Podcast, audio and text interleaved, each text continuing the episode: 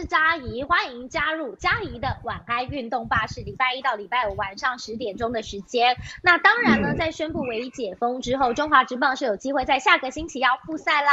那讲到了中华职棒，最近 话题最夯的是什么？那就是中职选秀喽。那有六位的旅外大咖加入，这可以说是牵动了各队的战力。那今天的特别来宾呢，嘉怡还请来了我的好朋友，就是曹俊阳曹大帅来做客。当然就要请大帅来帮大家来分析一下。到底这六位的旅外大咖会对各队造成什么样的影响呢？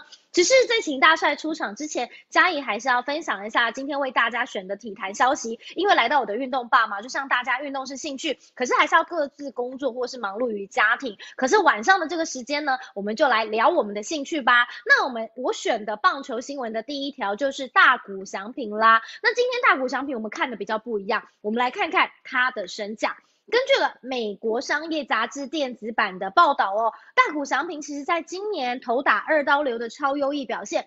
这可让他的商业代言身价是暴涨了，而且这样的总金额已经超过了费城人的怪力男 Harper，也跃升在大联盟的第一名。好，这是大谷翔平的部分。好，第二个新闻想要跟大家分享的是陈柏宇菜鸟联盟可以说是大杀四方。对，讲到陈柏宇，他今年在美职海盗菜鸟联盟呢是起步，而他是十九岁的台湾投手。那他两度的先发面对的是光芒。那头五局只被敲出了一支安打，标出了七次的三振，丢到了一分，不是自责分。那接替的后援投手在六局下却狂失了七分。那中场光芒是以十一比六呢，是击败了海盗队。那陈柏宇的胜投首胜是飞了，不过他连两场的登板都有出色的表现，也让大家可以说是印象深刻。那在棒球部分，第三个新闻为大家选的就是。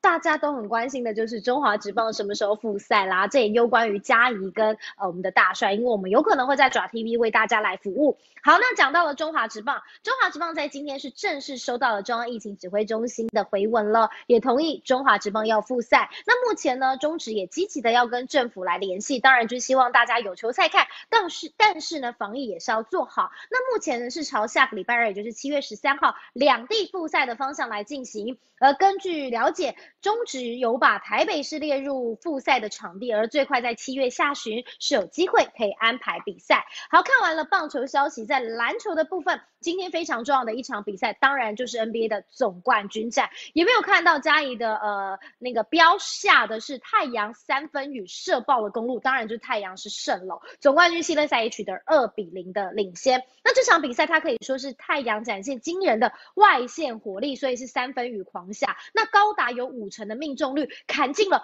二十记的三分球，那是以一百一十八比一百零八这样差了双十的分数呢，是击败了公路，取得了二比零的领先。那讲到了这场比赛。太阳其实，在上半场哦，这个三分雨就下得很火热，他砍进了十一记的三分球。那下半场再追了九记的三分球，一共是二十记。好，那全队呢是以射手，也就是 Booker 哦，砍进了七记的三分球最多，当然他也拿到全队最高分的三十一分。那看到在公路的部分，上半场手感不佳，全队的命中率只有百分之三乘六，是陷入苦战的原因。那当然，字母哥也是公路唯一表现比较正常的球员，二十二同十五。中狂砍全场最高的四十二分，还有十二篮板四助攻，而且字母哥在第三节是爆量了二十分，也创下了二十五年的 NBA 总冠军战单节最高的得分记录。但很可惜，因为公路只有呃字母哥一个人撑场，所以还是不敌太阳，最后还是输球收场。那另外讲到了今天呢，特别来宾我们就要讲中华职棒的选秀即将要登场了，六位的旅外大咖加入牵动各队的战力，刚才家已经提过了，那我们马上来欢迎。今天的来宾，我们欢迎曹俊阳曹大帅。Hello，大帅。嘉怡晚安，运动吧的朋友们，大家好，大家晚安。大帅，你知道今天找大帅来很开心的，就是要请大帅来跟大家来分析一下。其实中职选秀即将就要开始了，但是大家收到的资讯可能顶多就是，呃，汉江是第一顺位，桃园、中信、统一位全。那还有就是除了选秀人数这一次是线上以外，还有六大的旅外大咖。这六大旅外大咖到底为什么会成为今年大家讨论的焦点？那对于这五队球队来说又会有什么样的影响？那我们马上就要请大帅来替大家来分析喽。好的，我想以下这个选秀第一轮哦，几乎大家从包装媒体来看的话，就是几乎都是旅外的嘛。那旅外现在有六个嘛？对。那六个的情况下，对，一队至少会有一位旅外的球员。那最直接的关系就是会影直接影响到下半季的这个成绩。那大家都知道，在疫情结束之前，其实第一名跟第二名的呃同一师队跟中信兄弟，其实他们是没有胜差的。那如果说呃按照现在局面来看的话，每一队都能够补到一个旅外的球员，那势必就是对他们下半季一定有直接的这个战力的呃加持嘛。那比方说呃同一师。哦，比方说兄弟队、东中信兄弟，他们直接加进去的球员，直接会影响到下半季的这个战绩啊。那甚至在呃，现在在排名在第四的富邦悍将以及味全龙队，那富邦悍将这次是状元签嘛？那如果假设按照之前的这个大家的所谓的默契来看，江少庆加入的话，那我想应该会马上可以直接加入战局。那加入战局的情况下呢？呃，嗯，这个可能就是直接可以影响。呃，各队的这个战绩了，所以我觉得，经过这个疫情结束以后，那又有这个选秀加入新新的这个战力，我个人估计，虽然说可能各队到目前截止可能还是多场，那十多场反倒会比前半段还来得精彩，也说不定。哦，对，那其实今天为了要找大帅来，然后嘉怡就用自己的手机稍微做了这六大咖球员的图卡，那我们就每一个球员稍微请呃大帅来稍微的分析一下。那我们先来讲的是呃这三位，包括了江少庆、陈冠宇还有吕燕青。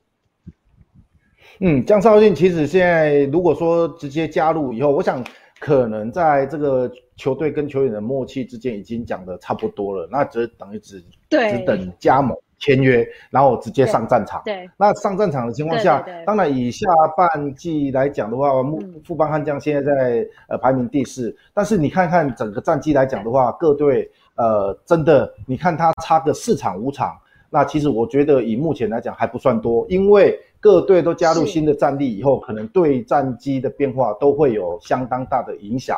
哦，那再来谈到第二。呃，第二顺位的可能是乐天队哦，乐天桃园啊，加入陈冠宇，对，乐天桃园，然后加入呃陈冠宇以后，那大家都知道陈冠宇在加入呃，就从日本回来，然后进进到这个永安的业余队的情况下，他都是往先发投手在做安排调整哦，那所以依照这样来看的话，应该有机会呃选秀完，然后马上加入。以后就可以直接加入先发的这个战局，我这个这个是我个人的推推算的啊。那第三顺位的中信对第三顺位的中信兄弟来讲的话，中信兄弟其实他现在跟同一对现在跟同一师他是没有胜差的哦。那如果吕燕青在过去日本也有三年的这个旅日的经验，然后。这一段期间都在卫权的二军，其实投的这个成绩也相当的理想哦哦，所以其实以吕燕青如果再加入中信兄弟来讲的话，他可以可先发也可中继后援哦，所以这个相对之下，这吕燕青包括我们刚刚讲的江少庆以及陈冠宇这三个直接加入战场的话，我觉得这个真的对下半季的这个战绩真的就会有很大的影响啊。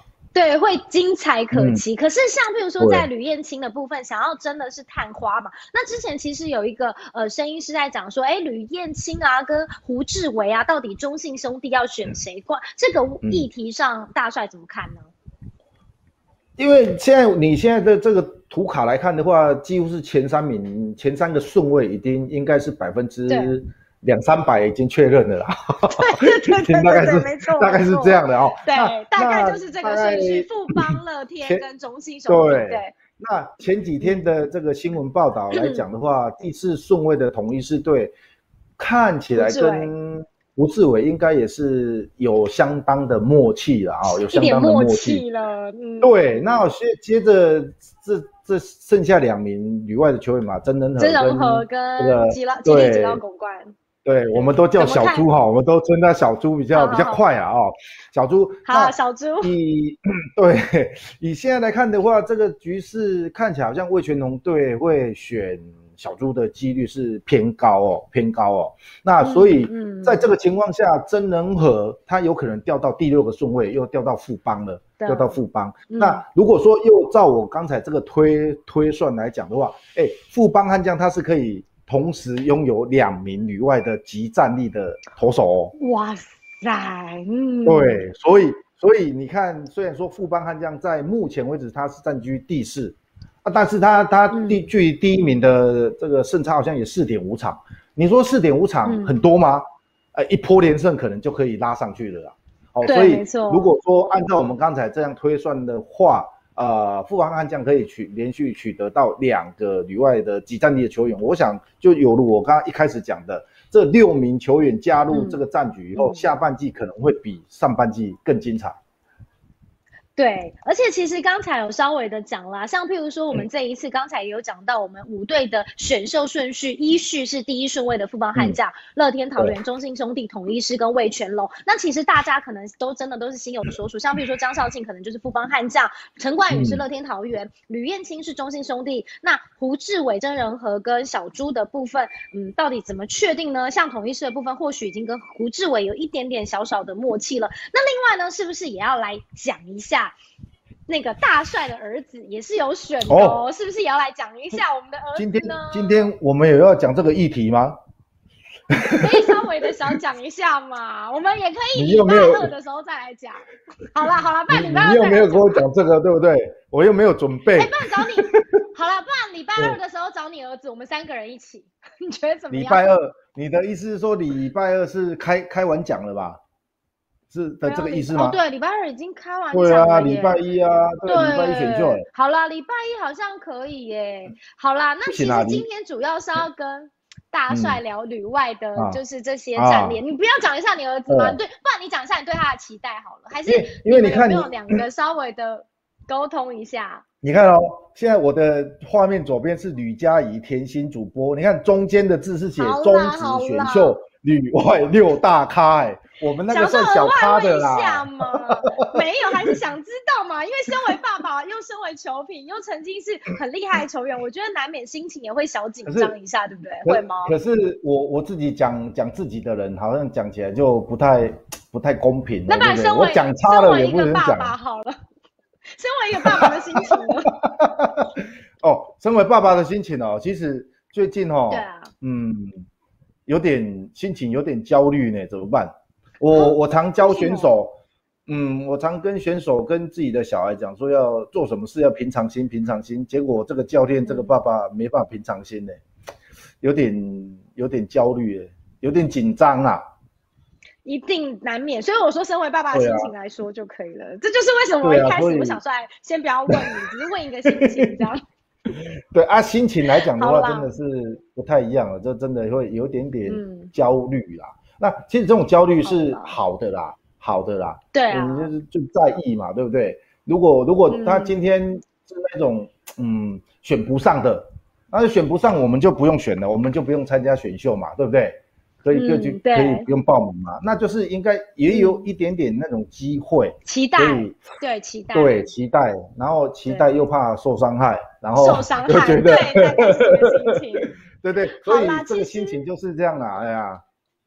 对啊，不会啊，一切会顺利。其实家里也蛮期待，毕竟也是跟大帅的儿子有一起是选秀，就 是去年在转播选秀。我觉得他其实对他其实也蛮会讲话，然后呃逻辑也很聪明，所以其实嘉怡也很期待。那因为是运动爸嘛，所以就轻轻松松，他也不会像真的是电视台那样比较严肃。所以今天真的很开心，运动爸可以邀请到大帅好朋友，跟大家一起来聊一下那个六大咖的战力，还有那个身为父亲的心情。确实不管。今天坐到哪个位置，回到父亲的角色，还是会跟着有点紧张。对，当然希望你们可以完成你们心里默默，你知道不要讲出来，这样不要讲出来比较会达成。